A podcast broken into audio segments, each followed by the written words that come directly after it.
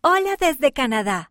Acompaña a Margo y a Paolo mientras viajan por todo el mundo para aprender sobre los hijos de Dios. Canadá es el segundo país más grande del mundo. Cuenta con casi 200.000 miembros de la Iglesia. Hay nueve templos en Canadá. Muchas culturas. En Canadá viven personas de todo el mundo. La ciudad de Toronto tiene alrededor de 250 grupos étnicos y 170 idiomas. Dos idiomas. Los idiomas oficiales de Canadá son el inglés y el francés. Hello. Bonjour. Diversión en el hielo.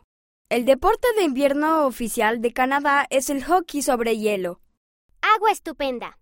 Canadá tiene el 62% de los lagos del mundo. ¿Cuál es tu parte favorita del maravilloso mundo de Dios?